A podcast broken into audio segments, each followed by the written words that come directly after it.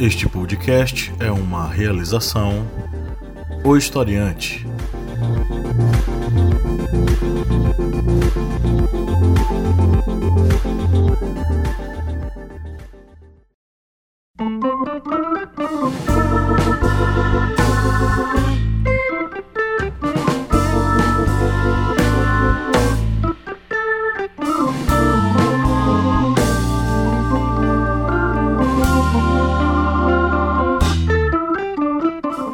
Historiantes, bem-vindos a mais uma Minipédia, o seu programa da segunda-feira aqui no podcast do Historiante. Eu sou o professor Paulo Magalhães.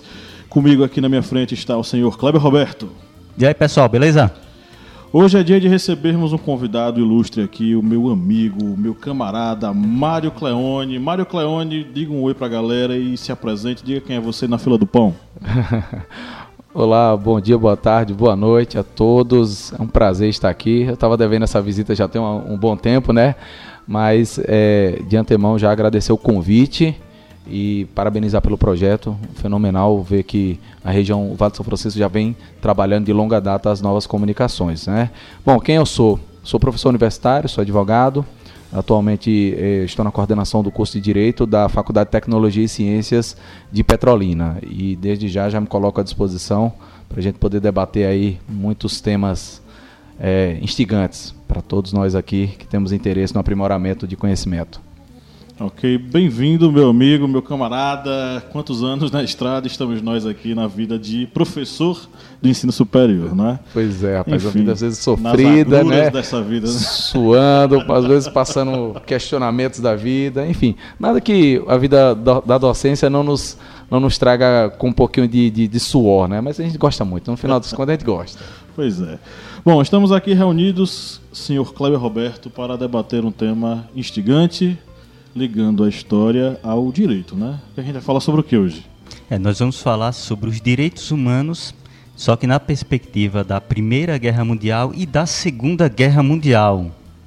Beleza, então esse é o nosso tema, mas antes de a gente entrar no tema, vamos para os, vamos para os nossos recadinhos e eu prometo que vai ser breve.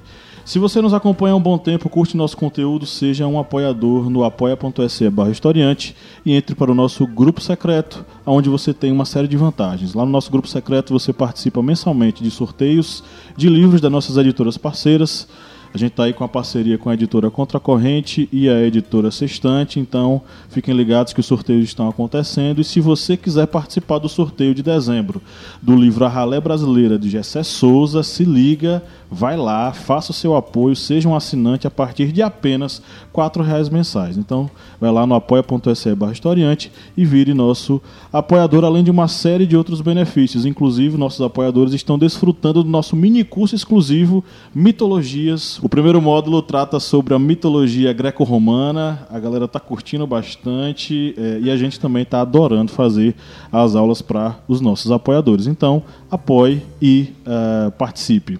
Seja nosso aluno, as matrículas estão abertas para os cursos online do Historiante lá no ohistoriante.com.br. Você vai ter cursos desde filosofia, a história, a política, passando inclusive por metodologias da pesquisa em história. Então vai lá e faça sua matrícula por apenas R$ 59,90 e você tem acesso à nossa plataforma EAD. Conheça também a nossa família historiante de podcasts. Além deste, o historiante, você tem o correspondente de guerras, a voz que narra os principais conflitos mundiais, né, senhor Kleber? Isso mesmo, já estamos preparando o terceiro episódio sobre a Segunda Guerra Mundial. Perfeito, então acompanhem lá, tá? Além deste, nós temos a- o podcast Arretadas, com vozes e olhares femininos sobre assuntos sociais, capitaneado aí pela Lídia Verônica, juntamente com a Jaiane Rodrigues. Baixe nosso aplicativo na Play Store, acesse lá, disponível apenas ainda para os usuários Android, baixe o Historiante na Play Store e tenha acesso a muito conteúdo em história, filosofia, sociologia e atualidades na palma da sua mão. Olha que coisa legal. É, confira lá nossas aulas em áudio, nossos cards de resumo, nossas, nossos simulados e muito mais.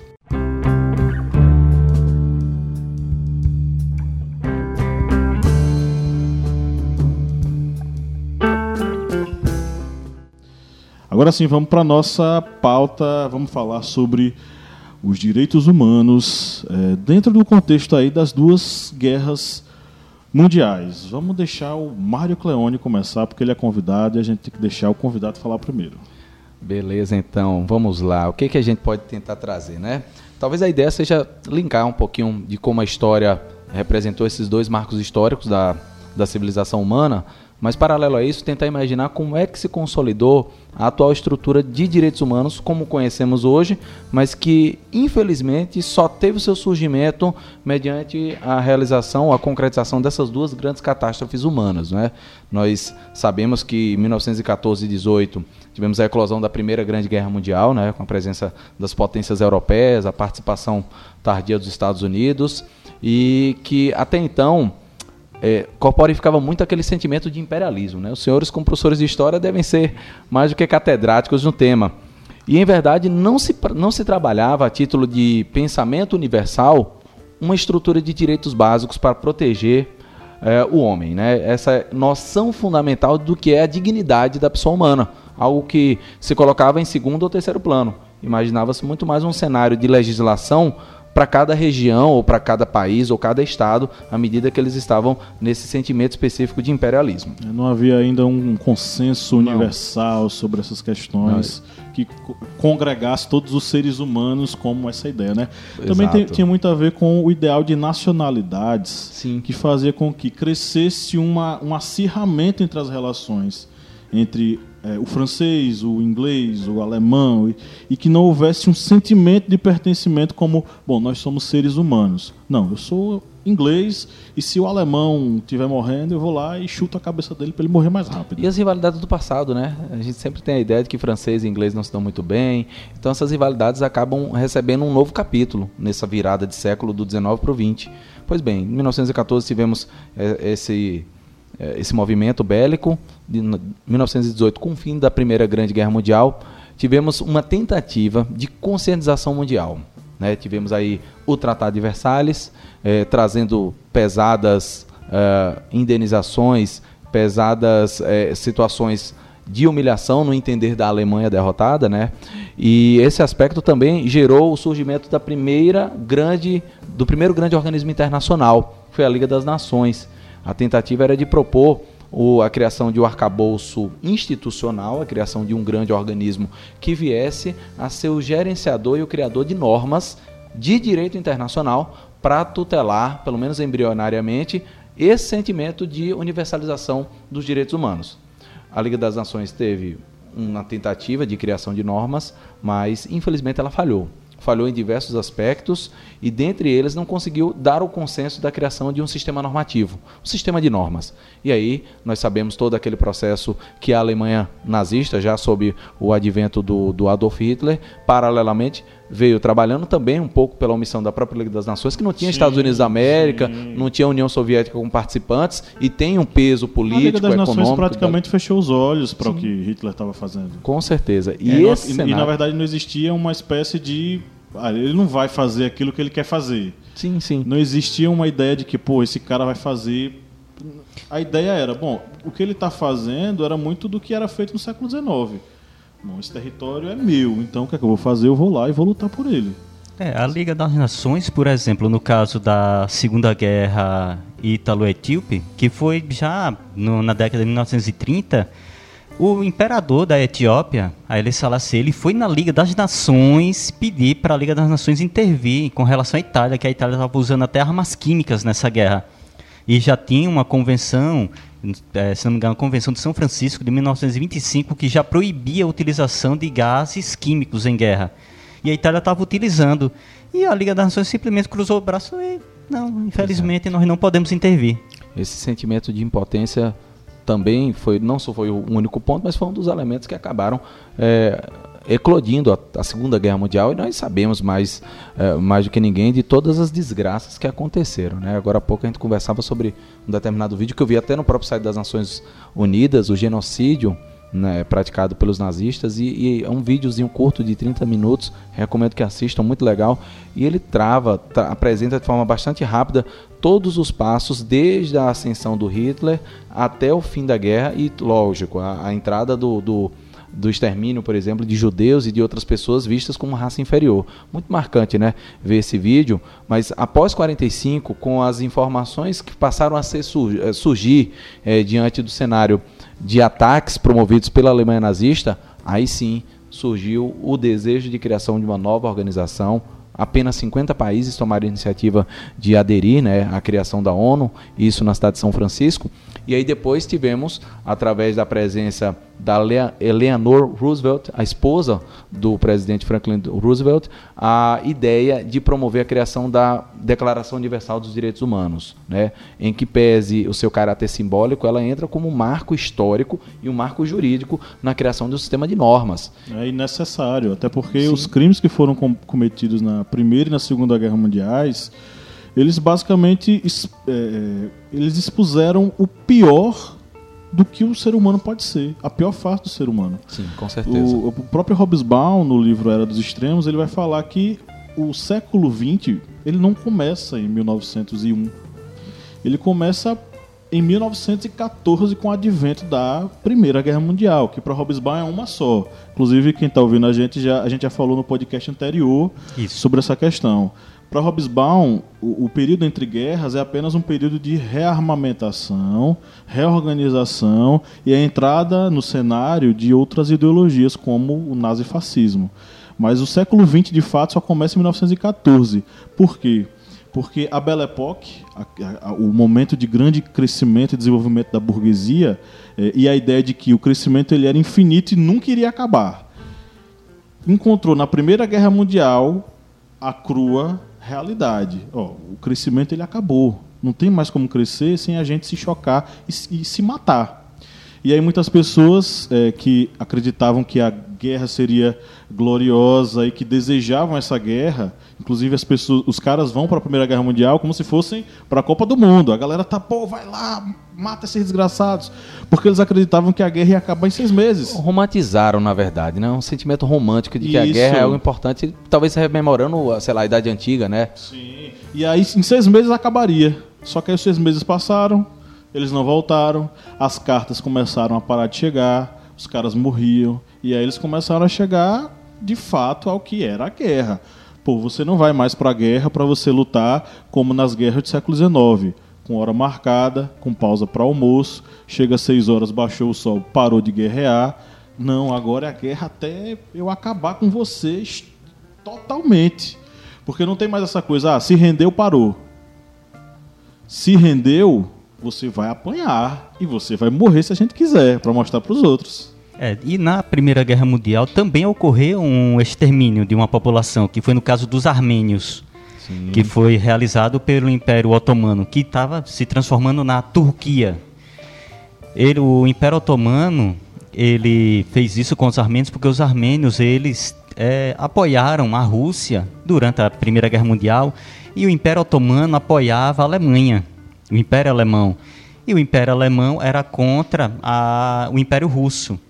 E como a Primeira Guerra Mundial foi todo esse jogo de alianças, a França é aliada da Grã-Bretanha, a Grã-Bretanha que é aliada da Bélgica, a França, que é da, da Rússia, a Rússia, que é aliada dos armênios, os otomanos, que são aliados dos alemães, alemães dos austro-húngaros, e assim sucessivamente. e foi, isso, e foi isso que fez a guerra se tornar uma guerra de tamanha proporção, porque um declarava a guerra para o outro, tem a aliança militar, vai ter que declarar a guerra. E é, foi acontece assim. um efeito dominó. Exatamente. Sim. E os armênios apoiaram os russos e o Império Otomano, ele fez um verdadeiro massacre com essa população. Eles é, colocaram em campos de concentração. Antes de chegar nesses campos de concentração, houve as chamadas Marchas da Morte, que eram marchas de dezenas de quilômetros em regiões desérticas para a população morrer de fome mesmo, fome e sede no meio do caminho. Houve a utilização de gases químicos nessa população, de armas biológicas como infecção proposital por tifo, e até hoje na Turquia isso é um tabu. Se você chegar na Turquia e falar sobre o, o genocídio armênio, você apanha. Porque há um tabu na Turquia, eles não aceitam. A mesma coisa com relação ao Japão, com o massacre na China durante o prelúdio da Segunda Guerra Mundial e no decorrer da Segunda Guerra Mundial houve um massacre de chineses na invasão japonesa e o Japão, a China já por várias vezes, por meios diplomáticos, insiste que o Japão assuma a responsabilidade pelos massacres como crime de guerra, como crime, um genocídio, e o Japão disse que só foi mesmo em combate, foi mortes em combate. Ou seja, há até hoje praticamente 100 anos, mais de 100 anos da Primeira Guerra Mundial, e já temos aí chegando no quantos anos? 80 anos dessa invasão chine, é, japonesa na China, e essas nações elas não aceitam os crimes que cometeram nessas guerras. Aí se for fazer uma lista de extermínios, a gente tem mais, né? É, muitos. Porque os poloneses eles foram exterminados do lado de lá e do lado de cá. Por russos e por é, alemães. alemães. E aí tem, tem, toda a história. Os poloneses até hoje têm um trauma terrível com, a, com esse processo na Segunda Guerra Mundial. A França, durante a dominação é, alemã, sofreu é, muitas e muitas mortes, porque praticamente mais da metade da França virou domínio alemão, né? E aí você vai ter uma série de massacres e extermínios na França, mas nada se compara necessariamente ao extermínio, o maior de todos eles, acredito eu, seja o Holocausto judeu, né, nos campos de concentração eh, nazistas. Eh, seria interessante a gente fazer uma diferenciação, porque nós, nós temos campos de é, concentração e campos de extermínio. Né? O campo de concentração é o local onde você vai trabalhar e você vai desenvolver trabalho para desenvolver determinadas funções para os exércitos nazistas. Já o campo de extermínio é para onde a galera vai para morrer diretamente. Né? Tem na Netflix um. não é um documentário, é um, um uma coletânea com vários vídeos feitos pelos é, aliados quando eles entraram nas, nos campos de concentração, mostrando a situação que eles encontraram. E tem uma parte que é extremamente tocante para quem assiste. É, inclusive, eu peço que assistam de, com estômago é, bom, né? não um estômago fraco, porque as cenas são terríveis. Os caras eles convidam as pessoas que moravam no entorno do campo a visitar o campo e entrar nas fornalhas para ver o que é estava acontecendo. Teve um, uma, um dos campos que o pessoal entrou rindo e saíram. Você nota a diferença na fisionomia da pessoa. A pessoa saiu, o olho, primeiro que o olho deste tamanho e uma expressão de é, total desolação, entendeu? Porque os caras encontraram os cadáveres lá. Cadáveres, inclusive, no processo de decomposição. Mas não é decomposição é, biológica, tipo o corpo não, os nazistas eles aproveitavam tudo do corpo para fazer outra coisa. O cabelo faziam é, é, fios, tecidos, a, a, determinados órgãos eles aproveitavam, a pele eles aproveitavam e os corpos eram colocados lá para isso, para passar por esse processo de reaproveitamento. E em alguns casos eles viravam sabão. Até dentes de ouro eram retirados. Com pois é, certeza. é, então, é, olha só os absurdos que a gente está falando aqui. E esses absurdos, eles não são necessariamente exclusivos da Primeira e da Segunda Guerra Mundiais. Nós temos até hoje registros de tortura. Registros. Recentemente, na verdade, hoje eu estava assistindo na TV e mostrou que os caras que foram é, presos no Rio de Janeiro, se não me engano, é, enfim, que eles tinham passagem pela polícia, beleza, mas eles acabaram apresentando para a juíza uma série de marcas de tortura. Os caras foram. Eh, colocaram fio no, no na, na, nas partes dos caras, eles apanharam, o cara teve a cara esfregada no chão de cimento. Enfim, eu só não vou entrar mais em detalhes porque não é interessante. Vai que você está no ônibus agora e você fica meio ruim da barriga e quer vomitar. Mas assim, é, tortura é uma coisa que existe até hoje e necessariamente o massacre que aconteceu aos judeus é um massacre que nós temos até hoje, por exemplo, da, da população negra em nosso país. Sim, com nós estamos absoluta. todo santo dia praticando o genocídio da população negra, tal qual nós cometemos o genocídio dos judeus. E agora com uma política pública de Estado muito escancarada. Se até então ela era velada, ela está sistematizada, ela já está aparelhada e infelizmente a corporação policial já entende que isso é um mal necessário no sentido de tentar promover é, a limpeza nos índices de violência.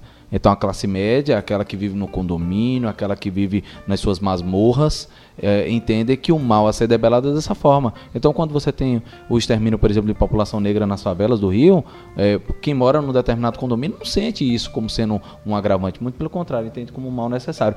E isso nos lembra Hannah Arendt em relação ao conceito de banalidade do mal. Banalidade do mal. Na verdade, talvez estejamos transportando e para o século XXI partes desse pensamento que dominou a sociedade alemã durante o período da Segunda, Segunda Guerra Mundial que vem colocando hoje. Então, quando você pega, por exemplo, a DUDH, a Declaração Universal dos Direitos Humanos, a nossa intenção é de transformar em norma determinados tipos de sentimentos que não deveriam voltar mais para a civilização humana, e no nosso caso particular para o Brasil. Né? Mas observe muito bem que a Declaração Universal acaba virando apenas uma, como a gente chama, lei simbólica, norma simbólica, porque acaba não tendo o efeito necessário dentro da, do, do sentimento interno das pessoas. É mais ou menos aquela ideia de que direitos humanos é apenas para proteger bandido, quando em verdade deveria ser para toda e qualquer pessoa que está dentro de uma determinada sociedade, o que é lamentável. Aquela coisa do direitos humanos para humanos direitos, né, Mário? Ah, é, os, os, chavões que a gente, vez ou outra, enfrenta. Eu chamo de chavões porque quando eu dou as minhas aulas de direitos humanos, a primeira coisa que eu falo é para a gente quebrar esse estigma e preconceito de que os direitos humanos são voltados para uma determinada categoria, para todo mundo. E eu até promovo uma espécie de exercício mental chocante, para que o aluno perceba a importância. E vou aqui reprisar para vocês. Em se tratando de direitos humanos, o mais expressivo dos seres humanos também tem direitos humanos. E aí eu sempre exemplifico nas minhas aulas com Adolf Hitler. Né? Pelo menos a, a, a tese oficial é de que ele se matou. Mas se porventura ele tivesse sido preso, ele deveria ter direito minimamente a um julgamento justo. Julgamento. É direito humano, está dentro da DUDH como elemento nos artigos 8 9 e 10 Toda e qualquer pessoa tem direito a um julgamento justo por um tribunal imparcial, por um tribunal independente. Quando a gente pega o cenário de Brasil no século XXI, percebemos claramente o uso do poder judiciário como uma ferramenta de ativismo judicial para controle de determinados grupos ideológicos, o que é uma subversão total a tudo aquilo que foi pensado em 1948, né? Agora sim, o... eu queria que você expressasse sua opinião enquanto advogado, né? É, a Declaração dos Direitos Humanos, ela é um, um marco é, como é que eu posso dizer, no respeito à dignidade da vida humana em todo o planeta? Olha, em né, todos os países? Seríamos ingênuos se disséssemos que sim. Seria ingenuidade. Esperas que sim, mas alguns determinados estados, algumas determinadas nações, é, muito embora saibam da existência não só do marco da DUDH, mas de outras normas de direito internacional, elas preferem colocar no acaso, né? Pegamos aí determinadas sociedades extremamente fechadas, uma Coreia do Norte da vida, as pessoas lá estão em condição de idade média, né? Nós não podemos perceber o mínimo de ideário de direitos humanos. Mas eu também faço a provocação. Os países, dentre eles os Estados Unidos da América, que mais exigem a prática de direitos humanos, também são um dos que mais infringem os direitos humanos. Se pararmos para analisar o processo de invasão da soberania de determinados países, como ele vem praticando sistematicamente, o processo de ataque que vem sendo realizado aos imigrantes, em especial na fronteira do México, com inclusive a presença, a detenção de crianças. temos um pacto internacional que evita ações que são exatamente estão sendo praticadas pelo governo de Donald Trump. Então, quando a gente fala, e pegando essa, esse seu gancho, de que todos os países do mundo seguem, é, seríamos ingênuos. Mas, ao mesmo tempo, devemos trabalhar fortemente na ideia de que temos um marco normativo para ser aplicado e, mais do que nunca, nós, de forma interna, trazermos esse sentimento maior de ter a representação e o respeito ao próximo. Acho que está faltando muito também do elemento interno da nossa nossa percepção, mais até do que o elemento externo, porque lei, na verdade, é externo, né? É uma pessoa te obrigando a fazer algo, muitas vezes você não quer fazer. Mas paralelo ao externo, devemos também trabalhar o interno. E minha, meu maior receio ao longo desses, desse ano de 2019 é de que de repente nós estejamos regredindo dentro da análise dos espaços de representação de direitos humanos. Observe o que está acontecendo na América Latina. Imaginemos aí. E a própria banalização da, da pessoa comum dizer que, ah, mas fulano não merece, ele é bandido, bora matar. Merece bora morrer mesmo. Ah, vamos, é, é as feministas agora vão ser estupradas. Sim, sim. Absurdos desse eu vi um perfil de uma senhorinha.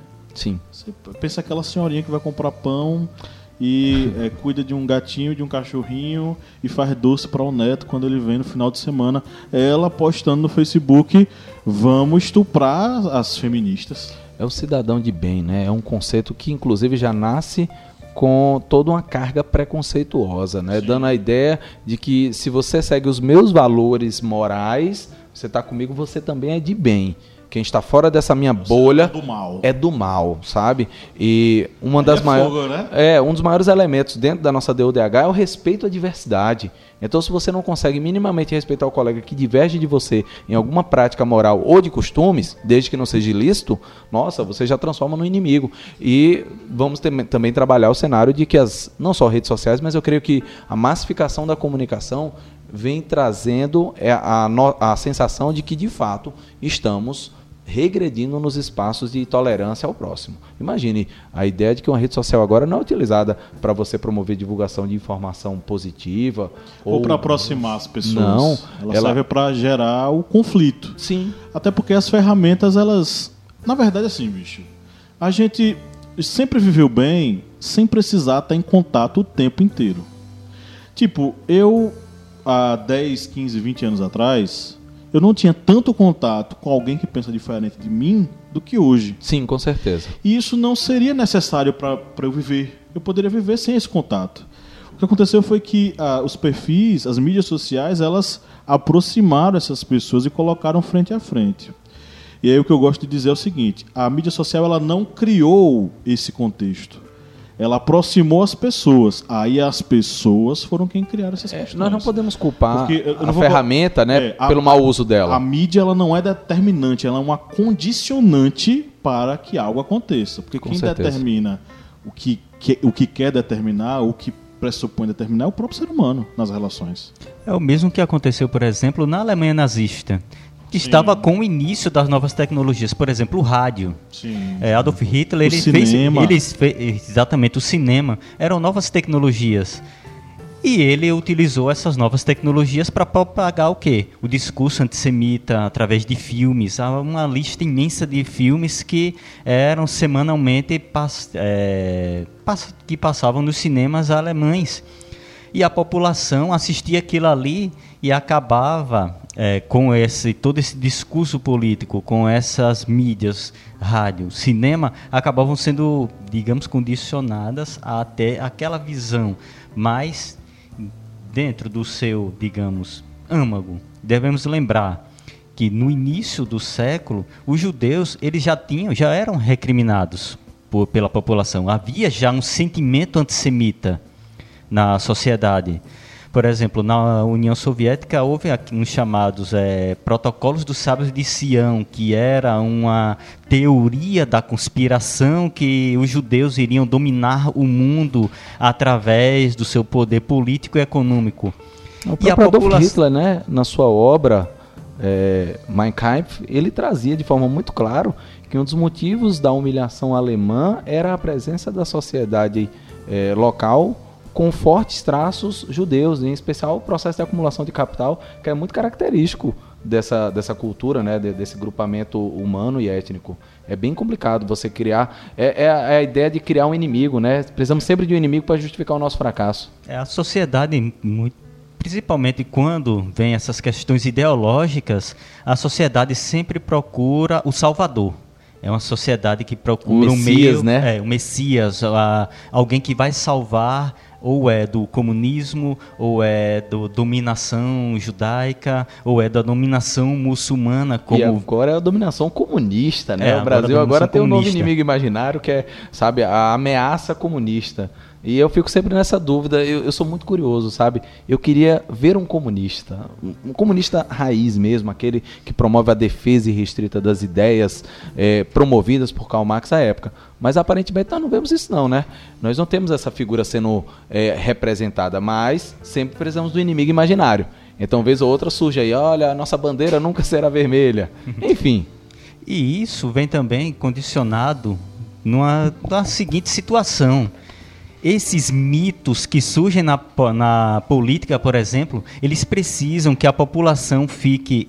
A população, os seus seguidores fiquem, entre aspas, viu, ouvintes do historiante, entre aspas, armadas o tempo todo.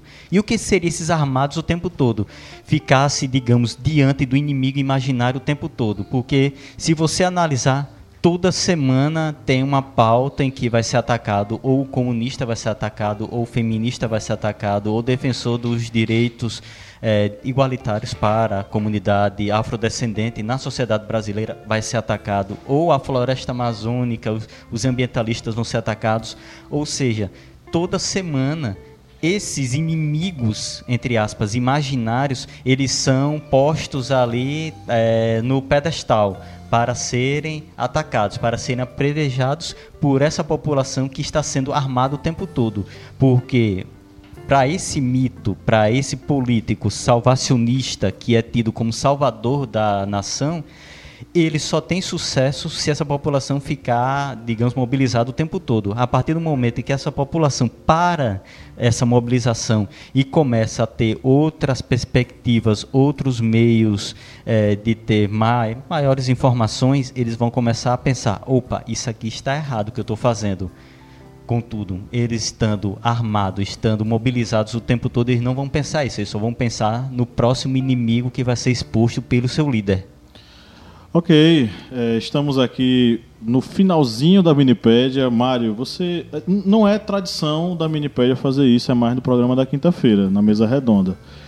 Mas você gostaria de sugerir alguma coisa para os nossos ouvintes de leitura, de para assistir? Enfim? Ah, sim, claro. Bom, tem duas obras que eu venho, tô tentando terminar de ler porque eu comecei, mas a vida ainda não me permitiu, né? Eu tô com uma obra que eu vi um, já estava curioso para promover a leitura há um bom tempo, que é a obra do Laurentino Gomes, a trilogia né, que ele está montando. Em verdade, o primeiro volume saiu agora, Escravidão. Estou com ele aqui agora, já comecei a promover a leitura. É, recomendo a todos, porque infelizmente essa semana tivemos aí a, o advento de uma pessoa assumindo né, a Fundação Nacional Zumbi dos Palmares, que é uma entidade mantida pelo poder público com o intuito de promover políticas públicas voltadas para a população afrodescendente.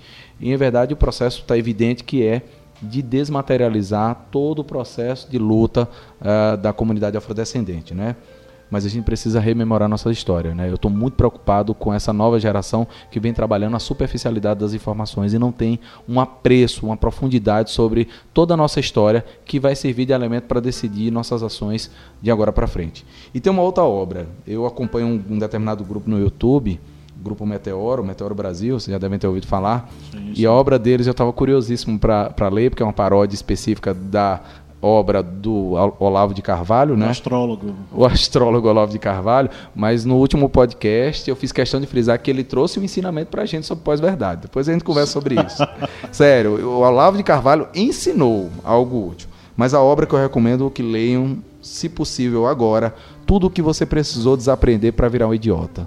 Né? Minha preocupação hoje é a, a teoria The, The White Angry Man, que serviu de fundamento para para a eleição do Donald, Donald, Trump veio muito forte para o Brasil. Sim. Nós temos um problema crônico de educação e que permite que a pessoa acredite em determinadas fake news propagadas para promover a eleição de um presidente.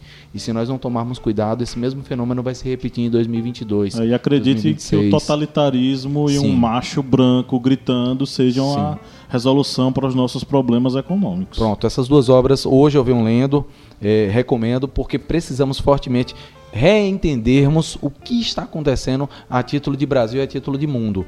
Porque é, meu maior receio, colegas, é de que tenhamos um endurecimento da forma com que a democracia vem sendo vista. Só para a gente fechar, o paradoxo da tolerância do Karl Popper nos diz isso, né? Aí, o especialista nisso aí, claro. Pronto, o paradoxo da tolerância deve ser lembrado aqui nesse momento, até tendo o advento da Segunda Guerra Mundial e a DUDH, dando conta de que em sociedades democráticas devemos ser tolerantes com todo e qualquer tipo de discurso, inclusive o discurso intolerante.